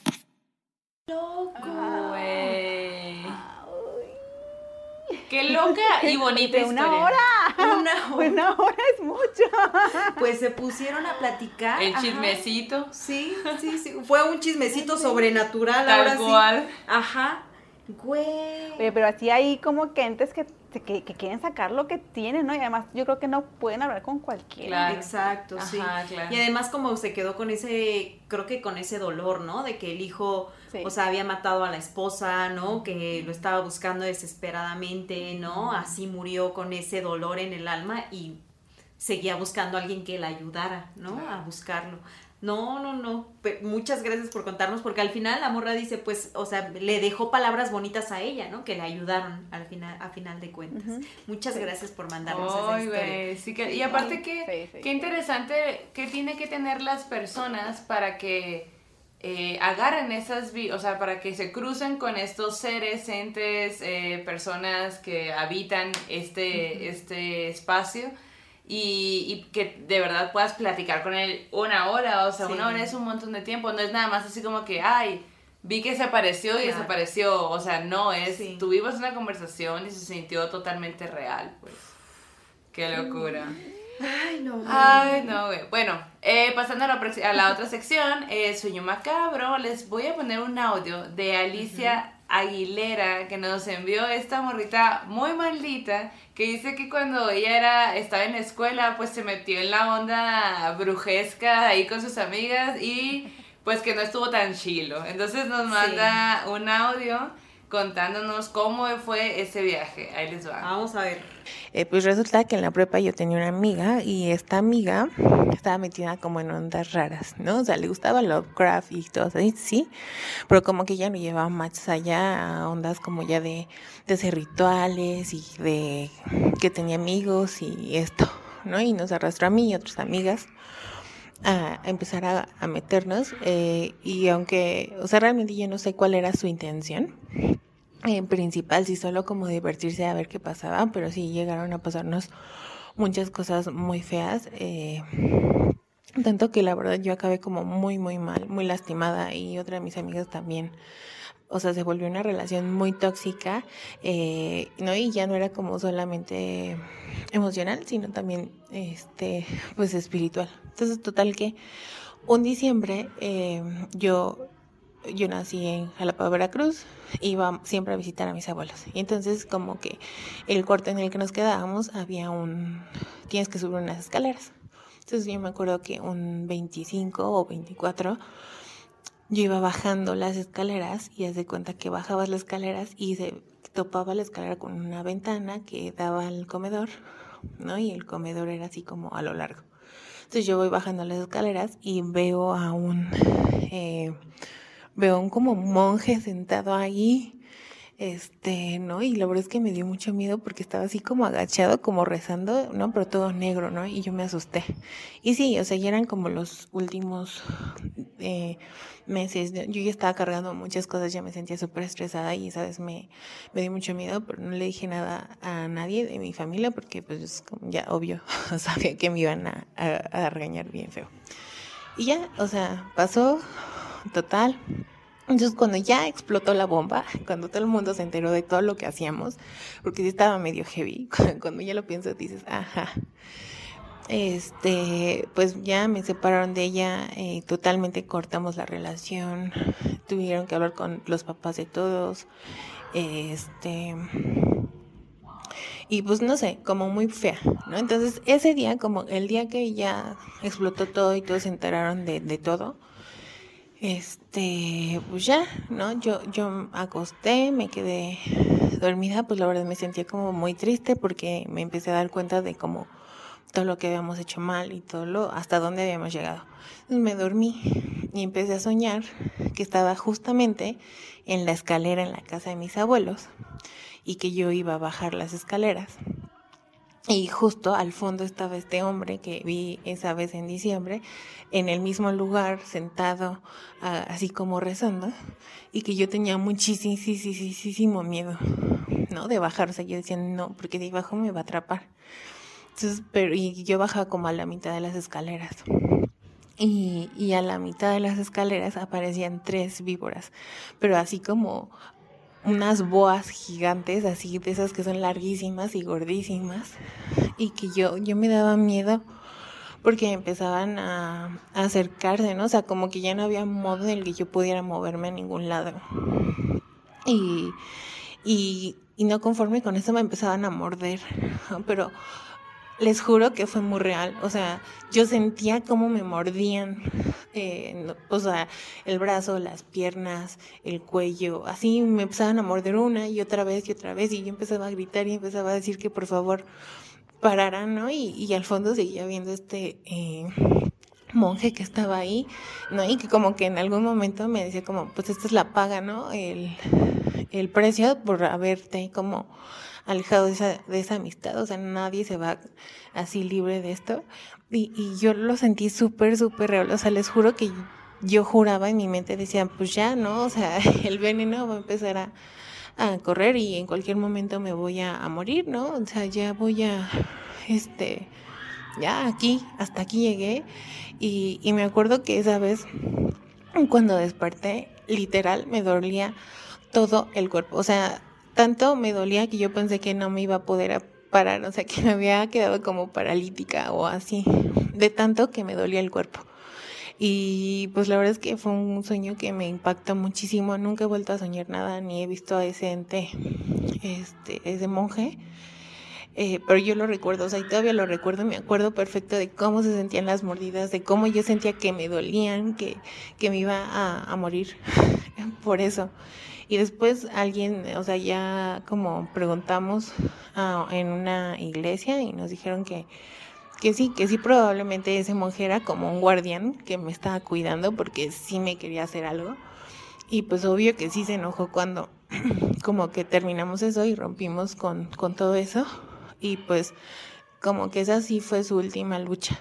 No, pero la verdad fue una experiencia muy fea y no me gustaría volver a repetir y, y muy, muy, muy, pero muy real.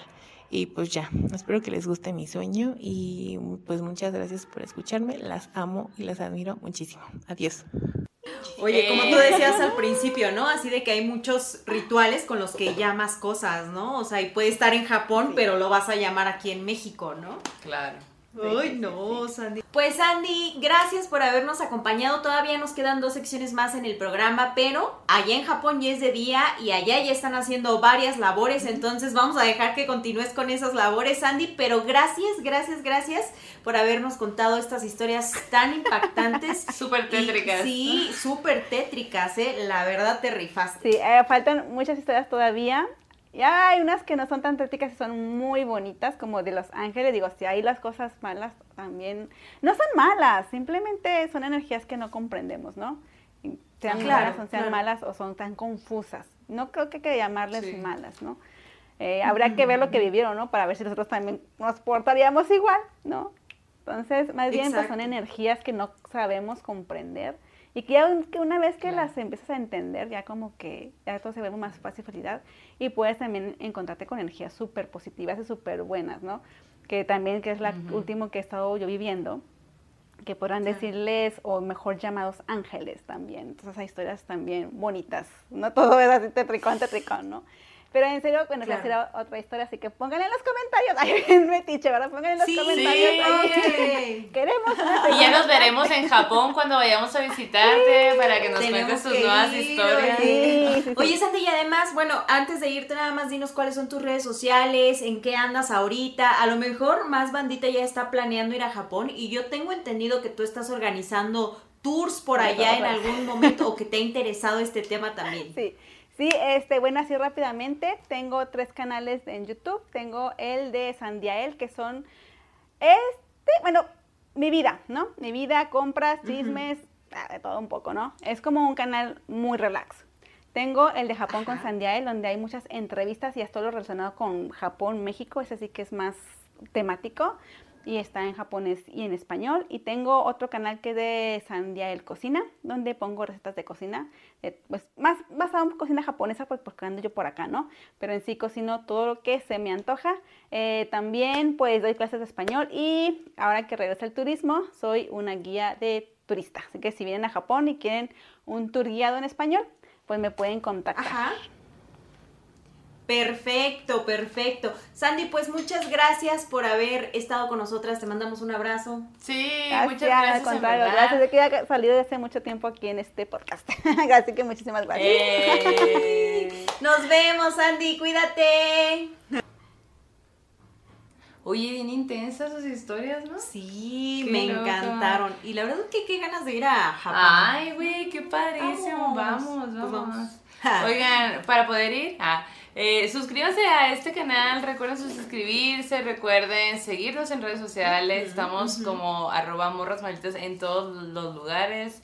Eh, acuérdense de unirse a la banda maldita de mi clan en Facebook. Recuerden que tenemos este botón de gracias que ya nos se activó en YouTube. Y pues les agradecemos un montón por su super chat y todo su apoyo que nos han dado durante todo este tiempo. Así es. Así es. Y pues bueno, em, ¿qué onda con el terror? Pues vamos, vamos a escucharlo. Vamos, vamos a por ello. Ah, como ya soy traumada para escuchar tanto videojuego, güey. ok, Oye, pues mira, en este terror les quiero hablar de una morra con la que me identifico bien cabrón que se llama Cindy Sherman. Ajá. Y esta morra, pues lo que pasa es que es fotógrafa. Ajá. Y ella, bueno, desde el principio. Básicamente, ella, eh, bueno, su nombre, su nombre artístico es Cindy Sherman, pero ella está como que su verdadero nombre es Cynthia Morris Sherman. Ok. Y ella, pues, eh, nació en 1954. Em, tuvo una infancia normal, no necesariamente estuvo relacionada a las artes, pero cuando ya era momento de decidir como que carrera, eh, ella dice como que, ¿sabes qué? Me voy a meter a artes, ¿no? De que voy a estudiar artes y todo bien. Y súper apoyada por sus papás y todo. Entonces la ponen, güey, a lo que suele hacer la academia. Es como que ahora vas a pintar este retrato exactamente igual como lo hizo Da Vinci. Y, si no te sale, fracasas. Sí, si no te sales no tienes el talento para ser artista. Entonces ella se sentía súper frustrada de, pues, de justo eso, ¿no? Que decía, güey, estoy intentando hacer una réplica y no me sale igual y me frustro y yo no sé si el arte es esto y la madre. Entonces decide agarrar la cámara. Entonces agarra la cámara y se da cuenta que ahí puede, eh, pues, lograr un montón de imágenes de maneras bien diferentes. Ella, em, aparte de fotógrafa, porque aparte de su fotografía es súper bonita, o sea, como que es muy cinematográfica, porque pues, aparte también se dedicó al cine un tiempo y todo. Eh, ella es una de las representantes más, más como que, más de renombre también de la posguerra. Y Eh, de hecho, exhibió más de tres décadas su trabajo en el MoMA en Nueva York. O sea, la morra tiene una gran trayectoria. Ella vive aún. O sea, tiene 68 años, creo. 68 años. Y, y bueno, la onda con ella es que eh, lo- su trabajo fotográfico son series, ¿no? Como que dice, ah, voy a hacer una serie eh, de cuentos de hadas. Voy a hacer una serie de chicas a la moda. Y todas las series es ella. Ok. O sea, ella es su propio, su propio modelo, pues, su propia modelo. Entonces, ella se autocaracteriza de diferentes formas. Y es súper interesante porque en su trabajo ella hace una crítica social bien cabrón, como por ejemplo al estereotipo de la mujer, ¿no? Abnegada, de la mujer de tal forma. Eh, ella misma se disfraza de hombre, de mujer como, como este, andrógina, eh, de ama de casa, de mujer golpeada, de- o sea, como que tiene muchos, eh, muchas fotos, muchas fotografías donde se caracteriza y eso la vuelve como algo súper fuerte y, y bonito y por la evolución de su trabajo, Claro. eh, lo hace como súper increíble. Y ella, eh, pues tiene esta onda de misticismo también, como que se viste de hada, de bruja y Ah, le gusta, güey. Ajá. le gusta ese, esa onda, ¿no? Entonces, básicamente ella fotografiaba la realidad, pero para deformarla. O sea, como que decía, sí me, me voy a poner de, eh, como que de esta forma, pero esto, o sea, yo lo que quiero decir es esto otro, pues, ¿no? Y eh, haz de cuenta que en el 2016 y 2018 saca una serie inspirada en las fotografías alemanas de los años 20 y 30. O sea que en el cine alemán era como un estilo, ¿no? O sea, ah, bueno, las tomas eran de tal forma, las mujeres se, vestían de tal forma, como que todo era muy así, muy específico. Entonces ella retoma eso y empieza a, a- a reproducir como sus propias, su propia obra basada en el cine alemán. Como que Hitch- Hitchcock, o sea, como que lo trae muy a la- a- aquí, como que, ah, bueno, voy a basarme, voy a hacer una serie respecto a este tipo de cine que hacía él y yo voy a hacerlo en foto. Entonces retoma un chorro de cositas bien bonitas, lo hace súper bien, tiene un montón, o sea, tiene como mucho tacto, tiene muy buen estilo, muy buenas formas y pues ella eh, dio protagonismo al cuerpo y a la psique femenina. Y, y con el feminismo, eh, ella como que su nombre resalta un montón por todo lo que dijo en sus fotos. Ok. Y es una gran artista, les recomiendo que vayan y vean su información, eh, porque estoy segura de que les va a gustar un montón. Y además es una artista viva, güey. Es una artista chido. viva, güey, claro. Entonces siempre, o sea, obviamente sa- me encanta traerles artistas que ya fallecieron o lo que sea, pero la gente que aún está aquí hay que apoyarla, hay que seguir su trabajo, eh, porque pues eh, eh, de eso se trata, pues. Y me fascina que muchas de estas, eh, de estas personalidades eh, tienen también sus cuentas de Instagram, güey. Entonces Sí. para mí es así como que, güey, no mames, es poder asomarte un poquito a su cotidianidad, ¿no? Así como de que qué hacen o su arte también, ¿no? A través de sus páginas. Muchos las manejan ellos mismos, ¿no? O Sí. ellas mismas. Sí, sí, Entonces sí. no sé si ella tenga Instagram, pero Mm, podemos sí, googlear. sí, a ver de- si sí ajá, tiene. y de hecho hay un montón de artículos que se han, que se, que hablan de ella, porque en verdad es un gran exponente. De hecho, esta, esta recomendación nos las hizo una morra maldita, eh, que ahí de repente me llegan como que, Omaldo, deberías de hablar de... No Sí. crean que no, lo, que, que no los, o sea, sí los estoy poniendo atención, de hecho tengo una lista ahí como que, ay, Sí, sí, de las recomendaciones de que hago, que voy a hablar de eso y hablar de esto otro. Entonces síguelo haciendo, está cool eso. Y también para, pues está cool también saber qué quieren, qué quieren escuchar en esta sección, esto también. Exacto, exacto. Oigan, y pasando a la recomendación que da miedo de esta semana, porque pues se vienen días muy interesantes en cuanto a estrenos de cine de terror y queremos chismearles que hace unos días por primera vez a la Mando y a mí, a las morras malditas, Universal nos invitó a ver primero que toda la banda una película que, hijo de la, no manches, qué gran película, ¿eh? Bueno, nos invitaron, nos fuimos con la miedo mismo, ¿no? Yes. Ahí andábamos, este, viendo, nos fuimos juntas, de hecho, ¿no? Ya Sí. llegamos a ver la proyección y todo.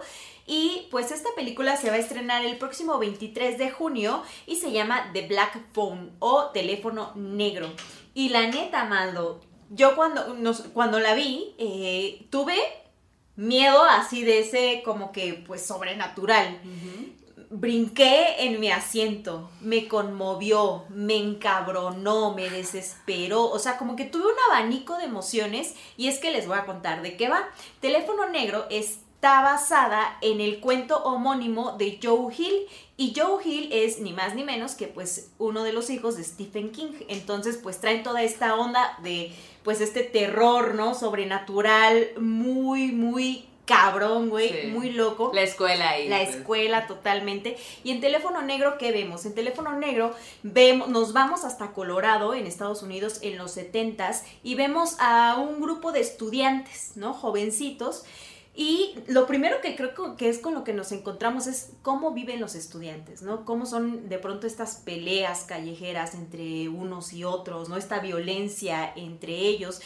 Y también transcurre la vida cotidiana, ¿no? Vemos un poco cómo viven todos los eh, habitantes de ese pueblito, ¿no? El deporte que juegan, que es el base. Y de pronto todo eso, todo eso que está pasando se, ve- se rompe cuando empieza a haber una serie de secuestros. Nadie sabe quién se está llevando a niños específicamente, ¿no? De la comunidad. Y desaparece uno, luego desaparece otro, hasta que desaparece uno más, que es el protagonista de la historia, que se llama Finney, ¿no? Y Finney, eh, pues es raptado, lo llevan a un cuarto, una persona que ustedes van a ver cómo es este ser cuando vean la película. Y en ese cuarto al que lo llevan, lejos de todo, solo hay una cama y un teléfono negro. Un teléfono negro que está desconectado, ¿no? Que no tiene cable a ningún lado.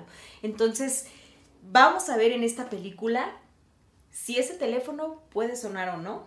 Y si suena, ¿Quién está del otro está lado? del otro lado. Güey, no. ¿Qué, güey? ¿A ti qué te pareció? Yo me acuerdo que a mí me encantó. Y Sí, recuerdo que, que estaba, o sea, como que, ah, bien, bien. Esa es mi reacción eh, en, en la, en la sala, ¿no? Y cómo me fui yendo hacia atrás, hacia atrás, hacia atrás, hasta sentir tenso todo el cuerpo y después decir, ya, güey, ya quiero que algo se solucione porque estoy Sí. demasiado tensa, no puedo más. Ya, oh, oh, y no pasaba nada y, y tienes estos Claro. momentos en los que estás demasiado tensa acá y como que, ya, güey, Sí. algo, algo. Y- Cabrón, güey, Cabrón, güey. Y yo, pues, súper fan de la hermana. Sí, de- ah, bueno, sí, porque el personaje principal tiene una hermana que es súper cabrona. Creo que es mi personaje Sí, favorito, ¿no? O sea, como que es una morra que en los 70. que no se deja, son chiquitos, pues son, son chiquillos, niños, ¿no? Y con un súper gran poder, ¿no? Sí, sí, sí. Y mientras que Finny tiene como una forma, una personalidad muy introspectiva, ¿no? Como que muy sumisa si tú lo que quieres ver. La hermana es así de, güey, yo te defiendo y no tiene miedo de agarrar una piedra y aventarle la pedrada a quien le haga daño a su hermano. Incluso tienen un papá que es alcohólico, que los maltrata, ¿no? Que no les pone atención, ellos están siempre en soledad viendo la televisión y entonces tú ves como incluso en esa en esas circunstancias, en esos eh, en ese entorno la hermana jamás se deja, incluso si Sí. está sufriendo el maltrato del papá, ¿no? Con un chorro de carácter, Sí. pues una morrita Sí, con mucho carácter, carácter, y pues a huevo, güey. La neta, gran película, neta, tienen que verla, Claro, güey. tienen Mucho carácter y un don de conectar con lo sobrenatural. ¿El hermano será que puede conectar con lo sobrenatural? No lo sabemos. No lo sabemos. Así Ustedes que, van a tener que ver la peli. Me fascinó. Vayan a ver Teléfono Negro, se estrena el próximo 23 de junio. Así que, pues, que nos pongan aquí la bandita. ¿Cómo? ¿Qué les pareció? Ajá, Ajá. exacto. Etiquétenos cuando vayan al cine, ahí, Sí. para que nosotras repostemos sus historias. Y para terminar rápidamente, pues ahorita que estábamos contando estas historias japonesas con, pues, nuestra amiga Sandy Ael, pues Paola Kishimoto, que nos contó la historia de Hanako-san, nos recomienda eh, Pet Shop of Horrors. Ella dice que es una historia basada en un misterioso conde que es dueño de una tienda de mascotas, pero en el barrio chino de Nueva York. Lo curioso, dice, es que cuando eh, en esta tienda vende solo animales exóticos Ok. y que cuando los, las personas compran esos animales, siempre mueren de maneras muy extrañas. Entonces dice ella que es una de sus animaciones favoritas, Ah, que nos la recomienda. Ajá. qué cool. Entonces yo no la he visto, pero a propósito de este programa en donde estamos viendo cosas asiáticas y todo, pues me pareció importante compartirla porque yo también la quiero ir a ver. O sea, Claro. estoy compartiendo lo que ella nos recomienda. Qué Así que si usted ya la vio, si sabe, en Rolen el link. Ajá, rolen el link, rolen el link. Dice que es ya viejilla, ¿no? Ah, Pero que no tiene pierde, que es un deleite esa historia. Así que vamos a verla y pues con eso podemos cerrar este fin de semana. Fin de semana, bueno. A sí, esta mitad de semana, Mitad de semana, a esta mitad de semana, pero para el fin de semana ya sabe qué ver. Sí, sí, y aparte andamos bien japoneses porque incluso yo ya ando Ajá. de que leyendo cosas japonesas para adaptar Ay. japonés, muy, hay que ir a anoto. Japón. Sí, ya, vámonos. chido. Oigan, Muy pues buena idea. que tengan muy buen cierre de semana. Vayan con su dios, diosa, ser de preferencia. Le mandamos mucha luz a todos los seres que habitan eh, otras dimensiones. ¿Y esta? Y esta dimensión y otras dimensiones, eh, vayan con su dios, diosa de preferencia. Este aquelarre ha terminado. Hasta la próxima. ¿Quieres regalar más que flores este Día de las Madres? The Home Depot te da una idea. Pasa más tiempo con mamá plantando flores coloridas, con macetas y tierra de primera calidad para realzar su jardín. Así sentirá que es su día todos los días. Llévate tierra para macetas Bigoro por solo $8.97 y crece plantas fuertes y saludables dentro y fuera de casa. Recoge en tienda y sigue cultivando más momentos con mamá en The Home Depot. Haces más, logras más. Más detalles en homedepot.com diagonal delivery. ¿Estás listo para convertir tus mejores ideas en un negocio en línea exitoso? Te presentamos Shopify. Tal vez no lo sabías, pero nuestro podcast More Than Mamis es un negocio y lo empezamos por supuesto para desahogarnos y hablar sobre la maternidad, no para convertirnos en expertas de ventas y del e-commerce. Así que sí, necesitábamos ayuda para vender nuestro merch y poner en marcha nuestra tienda. ¿Y cómo suena con Shopify? Llegó otra venta. Shopify es la plataforma de comercio que está revolucionando millones de negocios en todo el mundo. Ya seas un emprendedor desde tu casa o desde donde sea, Shopify es la única herramienta que necesitas para iniciar, administrar y hacer crecer tu negocio sin dificultades. Con Shopify puedo gestionar pedidos, envíos y pagos desde cualquier lugar, brindándote toda la información y estadísticas de tus ventas al detalle. Regístrate para un periodo de prueba con tan solo un dólar al mes en shopify.com barra sonoro, todo en Ve a shopify.com barra sonoro para llevar tu negocio al siguiente nivel. Shopify.com barra sonoro.